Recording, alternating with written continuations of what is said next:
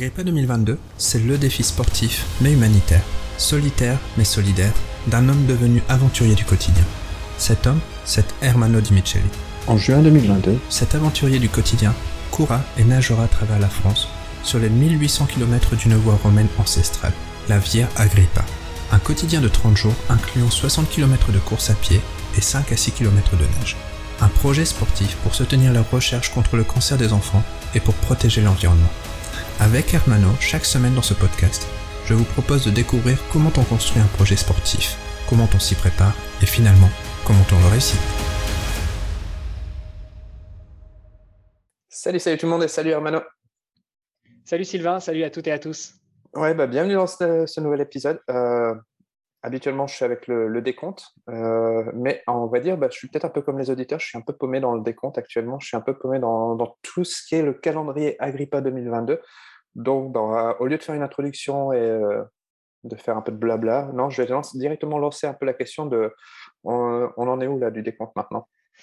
On en est à J-84 avant le départ du défi Agrippa. Euh, effectivement, le décompte a un peu changé puisqu'on a remonté les pendules, euh, mais ça, on en a déjà un petit peu parlé la semaine dernière. Euh, mais sauf que la semaine dernière, on avait remonté les pendules, mais je ne savais pas trop où est-ce qu'on en était exactement parce qu'on n'avait pas encore fixé la date de départ avec Paul. Ça dépendait aussi un petit peu de, ses obligations eu égard au, mois de juin et autres. Mais là, c'est bon, c'est fixé. C'est un départ le samedi 28 mai, donc ce qui fait que nous sommes à J-84 du départ du défi Agrippa. D'accord, ah, donc le 28 mai, c'était la- vraiment la question première que je me posais. Donc 28 mai et un départ au matin, je présume. Ça, Oui, ça oui, changera oui, pas. oui, oui. D'accord, Un 28 départ mai. au matin, de Brédune, dans l'eau, avec euh, une bonne session de natation pour commencer. Et puis euh, après, on, on- on remontera sur la route pour aller vers la première étape. Et donc, tu prévois d'arriver couvert à peu près le, soit le, quoi, le, le 2 juillet, quelque chose comme ça? Ou Ah non, avant? non, non, plutôt, non, non, non, Le départ 25? le 28, départ le 28 mai. De toute façon, j'ai l'impression, le 29 juin, ce sera nos 20 ans de mariage. Donc, euh, il faut que je me démerde pour Oh avoir fini de courir le 29 juin. Ah, d'accord. Ah non, mais ça fera peut-être une belle arrivée, ou euh, peut-être mieux, faut peut-être mieux arriver le 28. Comme ça, tu seras frais Oui, pour le pense aussi, 29 ouais. au moins. Ça, Euh, au moins. Donc, que ça met tu un peu la pression. hein. Au moins que tu puisses fêter ton anniversaire de, de mariage en fauteuil roulant ou quelque chose comme ça, quoi. Parce que bon, on va peut-être reposer les muscles.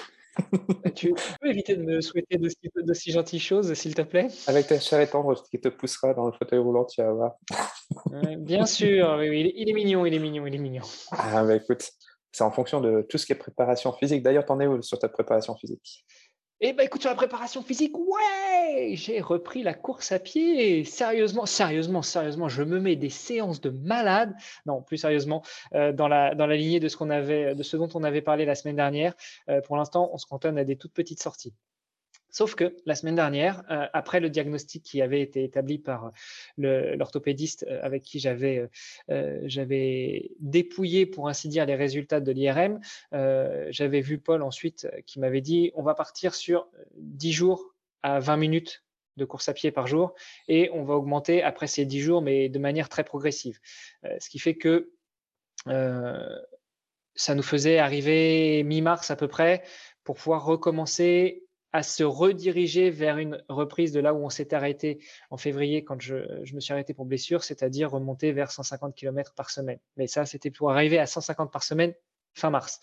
Euh, entre-temps, j'ai eu euh, l'intime honneur et la chance d'échanger avec une personne de la clinique du coureur, dont je tairai le nom pour ne pas la mettre mal à l'aise, Euh, mais c'est une personne extrêmement compétente euh, et euh, qui m'a proposé un échange avec Paul en fait Euh, et donc on s'est fait un, call tripartite et lui il nous a exposé sa vision des choses. Il nous a dit que déjà par rapport au diagnostic il n'était pas tout à fait en accord avec ce que préconisait le médecin eu égard aux symptômes que je lui décrivais.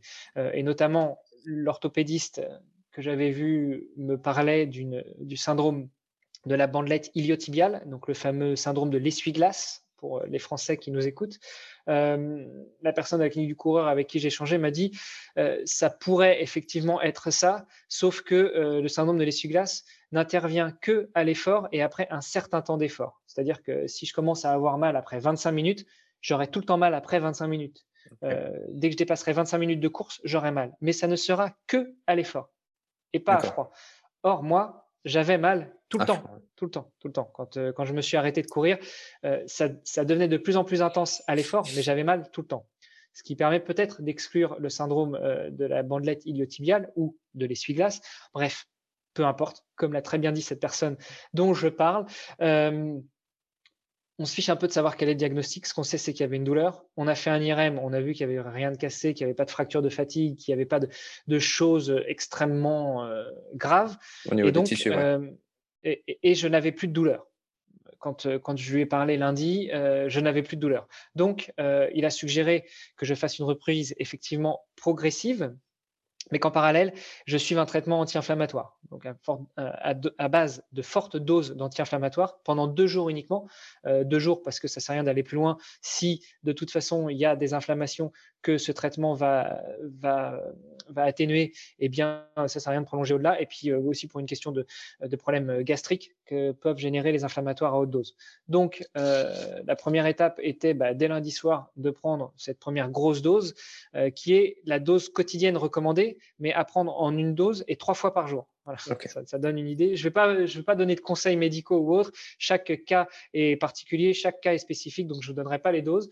Mais euh, voilà, c'était un gros traitement anti-inflammatoire. Euh, ce qui me rassure aussi, c'est que euh, cette personne avec qui, du courant avec qui j'ai échangé est habilitée dans le pays où elle exerce à délivrer des ordonnances médicales. Donc, au même titre qu'un médecin, c'est quelqu'un qui donne un conseil médical et qui sait de quoi parle.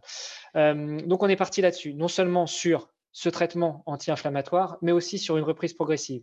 En revanche, contrairement à ce que suggérait Paul, euh, lui disait que euh, le plus dur était de passer l'étape de 15 minutes, puis l'étape de 30 minutes, puis l'étape de 60 minutes de course.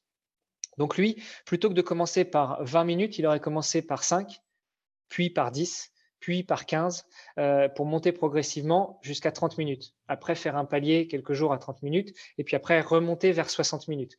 Euh, bon, j'avais déjà couru samedi 20 minutes, 23 exactement, euh, dimanche 20, lundi j'avais couru 20 euh, aussi, donc il m'a dit si à 20 c'est bon, et eh ben écoute, reste sur 20 mais augmente très progressivement. Donc on a fait 20 lundi, 25 mardi, je suis redescendu un petit peu mercredi, jeudi j'ai fait une pause et puis vendredi on est parti sur 30 minutes. L'idée c'est pas forcément d'arriver à recourir euh, à un niveau de 150 km par semaine avant la fin du mois de mars, mais c'est de remonter plus progressif, remonter plus vite, tout en observant une certaine progressivité. En parallèle de ça, euh, eh bien, je nage. Je nage beaucoup par rapport à ce que je nageais il y a quelques semaines, puisqu'on s'était dit avec Paul que euh, la plus grosse partie de l'adaptation du plan Agrippa, ce serait la partie course à pied, et donc on allait mettre tous les efforts sur la course à pied et un peu de PPG, un peu de muscu et un peu de natation. Euh, là, on a considérablement inversé les doses, c'est-à-dire que là, je fais, je fais six entraînements par semaine de natation. Si je pouvais en faire sept, je le ferais, mais j'ai aussi d'autres obligations mmh, mmh, mmh. Euh, à titre personnel. Euh, donc, je fais six entraînements de natation par semaine euh, et euh, les entraînements sont entre, bah, des fois je suis coincé avec cette histoire de, de, créneaux à réserver à la piscine qui sont parfois de 1 heure et demie, parfois de deux heures. Euh, parfois j'avais un call booké avant, donc j'ai pris créneau en cours de route et du coup je me fais, je me fais gentiment mettre dehors par les maîtres nageurs. Je dis bien gentiment parce qu'en fait ils viennent au bord du bassin, ils te font signe, le créneau est terminé, puis tu dois sortir. Ce qui est tout à fait compréhensible. Donc ce qui fait que ça me fait des séances entre 2005 et 3005 de natation, six fois par semaine Euh, je compense un peu le manque euh, sur la course à pied. Et puis ça te permet une récupération, ça te permet peut-être euh, bah, que, que ta blessure se résorbe. Après la montée en, douceur au niveau de la course à pied, bah, ça évite justement de peut-être réouvrir cette blessure ou de la réintensifier, de la, calmer.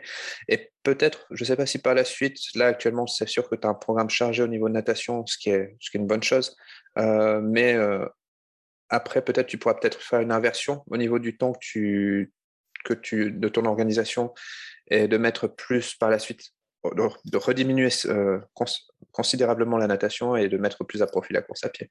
Oui, oui, c'est l'objectif. Dès qu'on va commencer à remonter en, euh, en volume en termes de course à pied, euh, de toute façon, je, même si je suis dans la préparation du défi Agrippa, je ne vais pas pouvoir me permettre de, continuer à nager deux heures par jour et à mettre euh, deux, quatre, six heures de course à pied.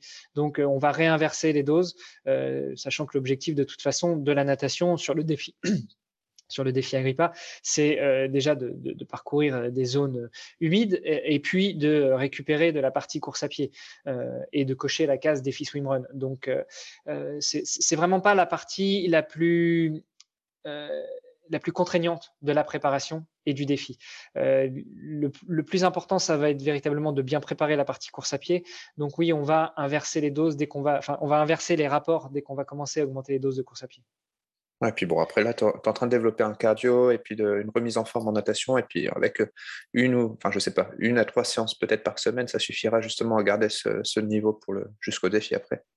Ouais, tout à fait. Alors, je sais que dans nos auditeurs, il y en a qui aiment bien les chiffres. Donc, je peux vous donner quelques chiffres. Quand j'ai repris à deux, trois fois la natation par semaine, en même temps qu'on augmentait le volume au début de au début de l'année 2022, quand on est vraiment rentré dans la préparation avec Paul, euh, en termes de, en termes de, de chiffres, euh, j'étais à à peu près 2 minutes au 100 mètres en moyenne euh, sur la, la, partie natation, euh, sachant que la majeure partie du temps, je nage avec le pull boy, donc cette bouée qu'on met entre les jambes et l'élastique, puisque l'objectif, c'est d'économiser les jambes.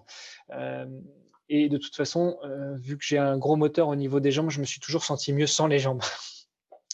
Donc voilà, j'étais à peu près à 2 minutes au 100 mètres. Euh, là, maintenant, euh, sur, euh, sur des séances qui font euh, 3000, 3005, euh, je, suis en moyenne à, à 1,40 au 100 mètres. Donc j'ai déjà gagné 20 secondes sur deux semaines et demie d'entraînement un peu plus poussé en natation. L'objectif n'est pas d'aller vite. L'objectif est de gagner en aisance, de gagner en, en technicité de nage pour pouvoir ne pas me fatiguer sur la partie natatoire du défi. Ouais, améliorer ton rendement et perdre moins d'énergie pour le même effort en fait. Exactement. Donc, ce qui fait que je donnais ce chiffre à titre anecdotique, mais, finalement, on s'en fiche que je nage de 100 mètres en, une minute ou en une minute trente ou en deux minutes ou en deux minutes trente, mais ça permet de, donner un petit peu une idée de, l'aisance que j'ai gagnée sur la partie euh, natation, malgré, euh, malgré le volume qui augmente. Et au niveau course à pied, j'ai deux questions en une en fait. Premièrement, comment tu gères un peu la frustration euh, frustration, bon, c'est sûr qu'il y a eu la frustration qui a été de, ne pas pouvoir courir pour un petit moment. Maintenant, c'est la frustration un peu comme un, cheval fou d'être enfermé dans son, box, en fait, euh, parce que bah, tu es limité à faire quoi, 20 minutes, 30 minutes, toi qui avais l'habitude de t'échapper pour euh, plus d'une heure, deux heures peut-être, et plus. donc, comment tu gères cette frustration? Et la deuxième question que, que j'avais aussi, et qui vient juste de s'échapper, Donc, bah, non, avant de passer sur la deuxième question, bah, déjà réponds à celle-là, s'il te plaît. Euh, écoute, je gère très mal cette, frustration. Euh, je gère très mal parce que euh, qu'effectivement, je me sens comme un, lion en cage ou peut-être pour reprendre pour reprendre une, une image de la communauté bienveillante, je me sens comme un hamster dans sa roue.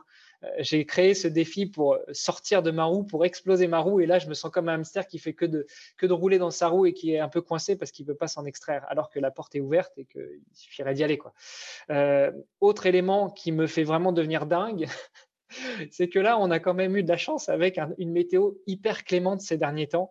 Euh, je regardais encore mon appli de météo aujourd'hui. Les six prochains jours, c'est grand ciel bleu et soleil. Bon, la température, elle est forcément basse parce que c'est pas à toi que je vais apprendre ça, mais, euh, en hiver, euh, quand il n'y a pas de nuages, il n'y a pas de réverbération et donc la, température est plus fraîche. Mais malgré tout, on a des journées super ensoleillées et moi, je peux sentir que pour courir 30 minutes, c'est déprimant. C'est déprimant. Je pense ça quand même à la rigolade. Hein. Je sais pas si je ris jaune, mais non, mais c'est super frustrant. Euh, après, j'essaye d'être euh, euh, rationnel et de me dire que de toute façon, oui, j'ai envie de faire plus. Oui, je pourrais peut-être courir deux heures ou trois heures, mais, mais qu'est-ce que ça va donner si je fais ça? Est-ce que demain, je vais pas me répéter quelque chose? Donc il, faut que je ronge mon frein et puis que j'attende que ça passe. bon, à côté de ça, il y a aussi toute la partie un petit peu charge mentale qui est liée à l'entourage à mon entourage et à la préparation de ce défi qui n'aide pas non plus à, faire sauter cette frustration. Il y avait récemment comment, une sorte d'épisode de podcast que j'ai écouté, que, dont je, t'ai partagé en off, justement, qui disait que de toute façon, quand tu veux te lancer sur un défi fou, il n'y a personne aux alentours qui va autour de toi qui va te comprendre. Et ça, il faut que tu le fasses de toute façon. Quoi. Parce que si tu attends de la compréhension de ton entourage, amis, famille, entraîneurs et compagnie, tu ne l'auras pas intégralement. Parce que bah, le défi, il est vraiment dans ta tête et te, de te le faire.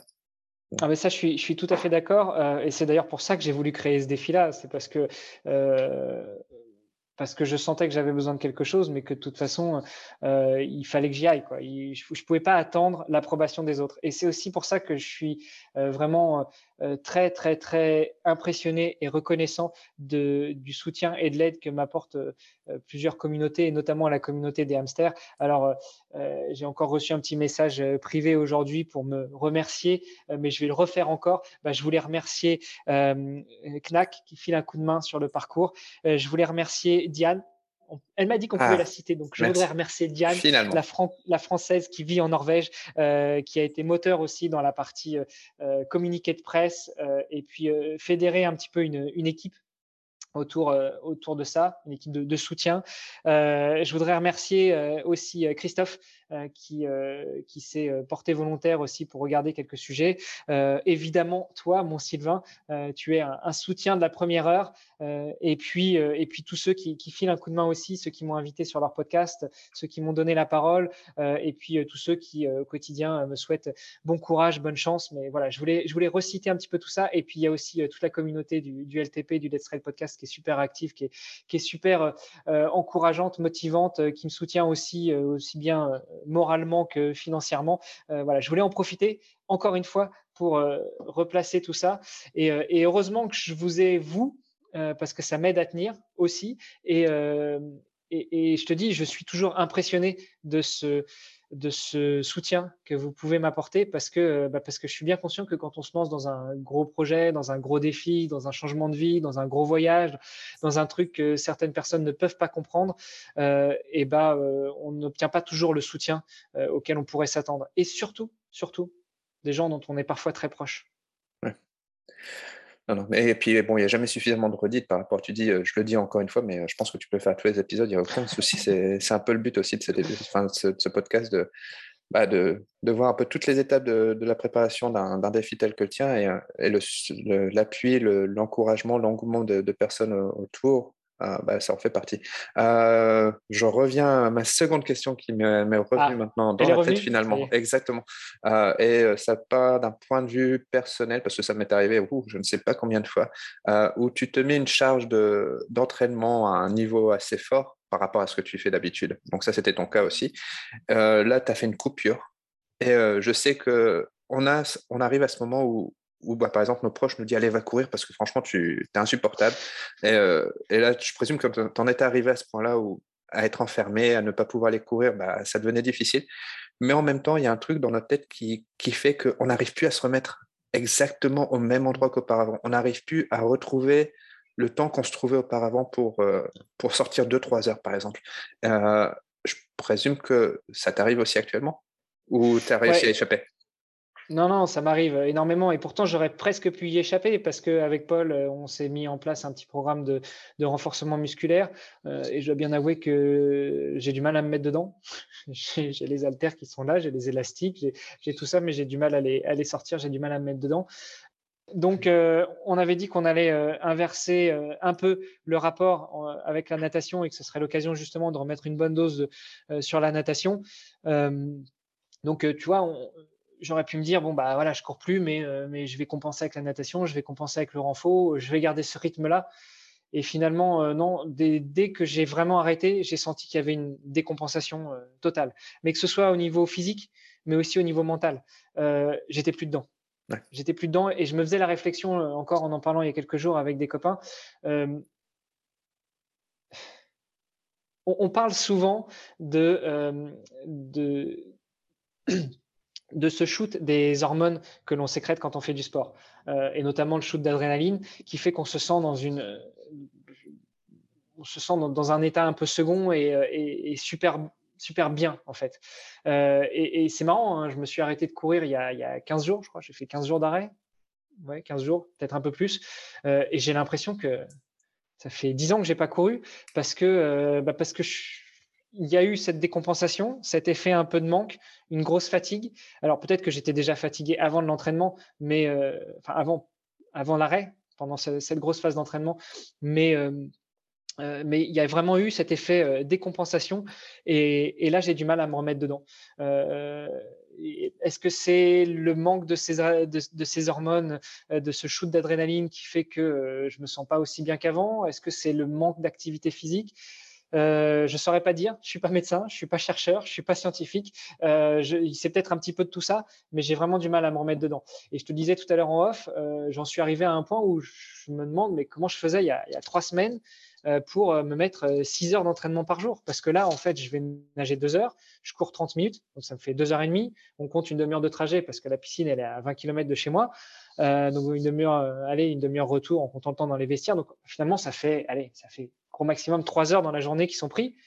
Comment je faisais il y a 3 semaines pour me mettre 6 heures d'entraînement et, de me sentir bien, détendu, relaxé, euh, open-minded, enfin euh, ouvert d'esprit, euh, prêt, à, prêt à, bouffer le monde. Et là, je me sens complètement euh, raplapla. Voilà. Je pense que ça répond aussi à ta question de comment je gère la frustration. Bah, je la gère super mal.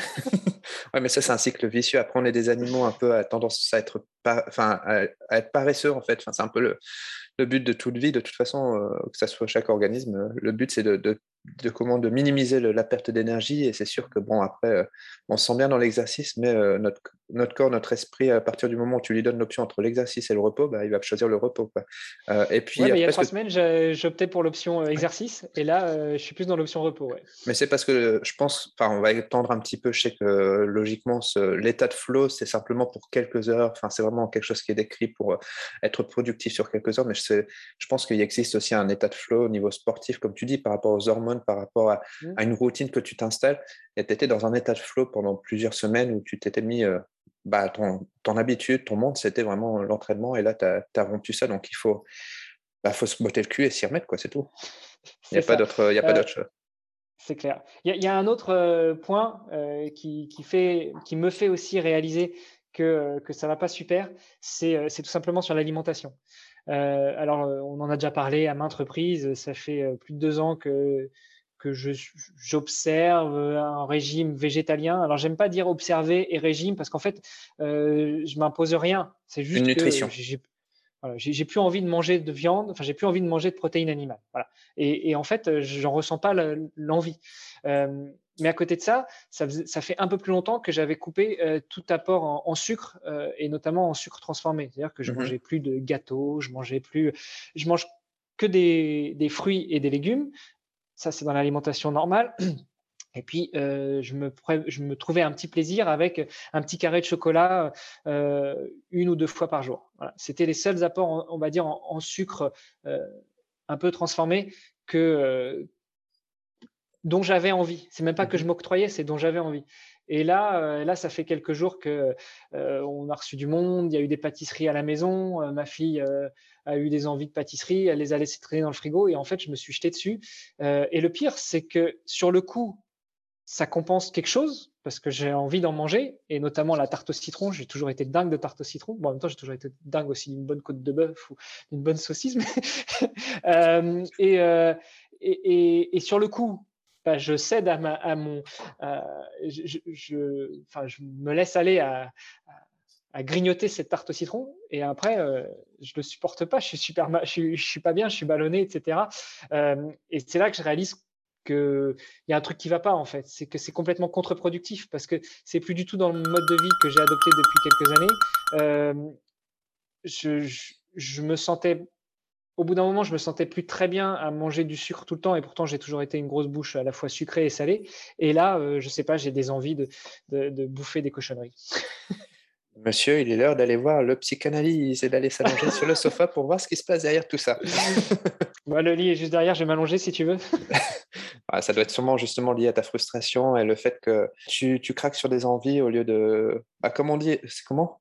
Euh, nous, enfin, on le dit souvent ici à la maison parce que bon, on n'est pas un exemple. Enfin, on essaie d'améliorer notre nutrition, mais euh, tu sais, les, les, petites gourmandises, on n'y échappe pas facilement. Et en fait, on échappe à nos problèmes en bouffant. Quoi par l'alimentation. C'est ah, au lieu de, de, te, de, te, mettre à arriver tes problèmes, bon non, on va, aller, on va chercher un petit gâteau. Et bon, c'est pas, ça n'aide pas là-dessus. Est-ce que tu voulais rajouter quelque chose sur ce sujet? Parce que sinon, je vais faire une virevolte de sujet. Non, je pense, je pense qu'on a bien fait le tour, donc tu peux virevolter sur un autre sujet, vas-y. Euh, on a un de nos auditeurs, et en fait membre du hamster, qui t'a posé récemment une question à savoir si tu pensais peut-être avoir des produits dérivés. Et euh, bah, avant que je te, je te laisse parler, je voulais simplement remercier Eric pour qu'il se reconnaisse dans, dans, cette question, puisque c'est notre cher Eric, euh, le fameux tac-tac dans la montée, il se reconnaîtra, qui nous a posé cette question des produits dérivés. Euh, ouais, bah écoute, des produits dérivés. Alors j'en ai parlé pour les soutiens Patreon. Il y a Oana qui est un fabricant de, produits textiles, notamment pour le triathlon, qui m'a fait des jolis t-shirts et des jolis polos et, qui propose de qui propose de m'en faire d'autres s'il y en a qui veulent, qui veulent me soutenir. Donc oui, il y, a, il y des produits dérivés, t-shirts et, et hoodies. après, ils ont un coût certain parce que si on les produit en petite quantité, eh ben, ça, ça, représente quand même un, certain coût. Donc voilà, je ne les ai pas présentés sur un, un site internet parce que pour, pour deux trucs, je ne suis pas certain que ça vaille la peine que j'y passe encore une journée. Hein. Je crois qu'en ce moment, mon temps est relativement compté, surtout que je suis passé dans la phase active de, recherche de sponsors. Donc ça, ah, c'est aussi très, très, très chronophage. Euh, donc, euh, oui, il est possible d'acquérir euh, des magnifiques produits siglés aux couleurs du défi Agrippa et qui sont fabriqués par Oana. Alors toi, tu as la chance de voir le hoodie, voilà, qui est mhm, là. Très sympa, très sympa. mais, mais, les auditeurs ne le voient pas. Euh, et puis euh, et puis aussi le t-shirt que, euh, que je mets à chaque fois pour courir. je, vous, je, vous je ne vous revendrai pas les t-shirts pleins de sueur. Je vous enverrai des t-shirts tout propres. il faut juste en fait me contacter. Le plus simple c'est par Instagram ou par les autres moyens, notamment pour les pour les hamsters qui savent très bien où est-ce qu'on peut se retrouver et, et, me donner votre taille. Et puis et puis j'organiserai tout ça. Et tu rajoutes la signature, la petite goutte de sueur quand même. ça fait partie du truc, non? Euh, ouais, en, en, même temps, en ce moment, je ne suis pas beaucoup. Alors, je sais pas comment je vais faire pour suivre. Si, je vais aller jouer avec les haltères et puis je vais laisser une goutte bah, de sueur si tu veux. Ça te redonne une motivation pour te remettre sur la route. Allez, Exactement, c'est parti. voilà. Bah, écoute, c'était en tout cas un chouette épisode. Je pense que il y a un moment donné où je vais, je vais commencer, on va commencer à parler un petit peu d'écologie dans tout ça quand même, parce que l'une des associations sur euh, lesquelles tu, tu, que tu veux soutenir, c'est justement par rapport à l'environnement. Et euh, en écoutant l'un de tes récents podcasts, parce que Monsieur se fait interviewer euh, ici et là par les podcasts. Et récemment, il a été interviewé dans Kilomètre 42 par euh, Bertrand Soulier pour la énième fois, euh, la troisième fois, je pense, deuxième ou troisième fois. Un podcast très sympa que je recommande. Il était vraiment très, très sympa à écouter. J'ai pas vu le temps passer.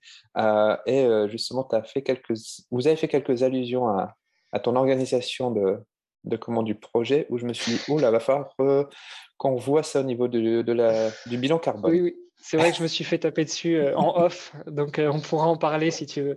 Mais en fait, tout ça, ça va dépendre un petit peu de, euh, du niveau de soutien que je vais recevoir. si, on est, si on est en mode très light et, minimaliste et on fait avec ce qu'on a, bah, oui, au niveau écologie, il y aura un petit impact plus important que si, si, si on peut se permettre certaines dépenses. Ah, c'est sûr. Le problème, c'est euh, pour généralement pour baisser ton bilan carbone, il faut mettre un peu plus de sous-sous. Quoi. Donc ça, c'est, euh, c'est pour ça que ça, dans notre monde, ça ne marche pas très bien. Mais bon, ça, c'est Mais bon, si tu veux offrir un camping-car solaire, ça me va. Hein. Oui, bah, il faut qu'on. Attends, laisse-moi. Je crois que c'est en aux Pays-Bas ou au Danemark. Euh, ben, donc laisse-moi prendre mon, jet privé et je vais, aller, je vais aller régler ça pour toi. Ouais, niveau écologie, c'est pas mal aussi. Je te remercie. Sylvain, on se donne rendez-vous la semaine prochaine, c'est ça hein? Ça marche. Oui, non, j'ai oublié de préciser que mon jet privé était avec des panneaux solaires et fonctionnait aussi à, à la pile, euh, à la pile à hydrogène. Donc, euh, non, non, tout est bien. Donc, tu as un jet privé Solar Impulse. C'est très intéressant. Je note. Qu'est-ce que tu crois, toi? Enfin, allez, sur le, ces, bêtises, on se laisse. On se dit à la semaine prochaine. Ça marche. Merci beaucoup, Sylvain. Avec le sourire et la patate. Et plein de kilomètres dans les pattes. J'aimerais bien. Allez, à la semaine prochaine. Gros bisous. Salut, salut. On espère que cet épisode vous a plu et n'hésitez pas à le partager. Si vous avez des questions ou vous voulez réagir sur cet épisode de podcast, contactez Hermano sur Instagram avec son pseudo IronManolux. À bientôt